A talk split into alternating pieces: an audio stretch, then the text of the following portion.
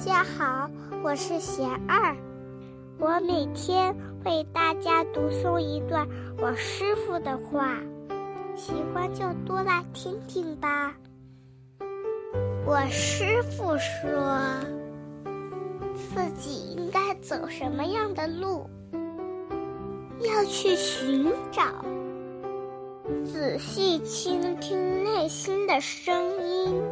然后去学习、思考、选择，既不能随性放任，也不能因循迷茫。参考经验是明智的，为了换取名声，则是苦恼的开始。我师傅还说，对于菩萨来说。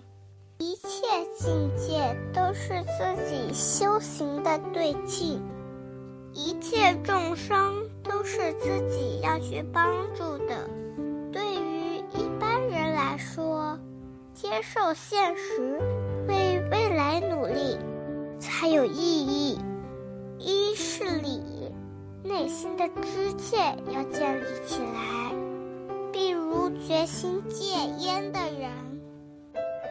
一定是深切了知抽烟的危害，才能控制住自己的习气。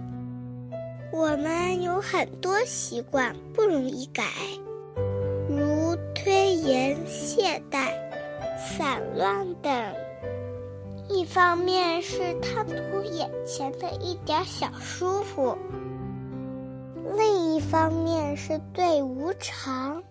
狭满思维都不够，要在心理建设上更加强。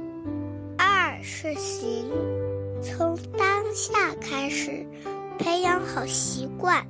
一件事儿要怎么面对，并非仅仅取决于外境，更重要的是取决于自己的发心与宗旨。自己行为的准则与方向，自己当下的能力与因缘。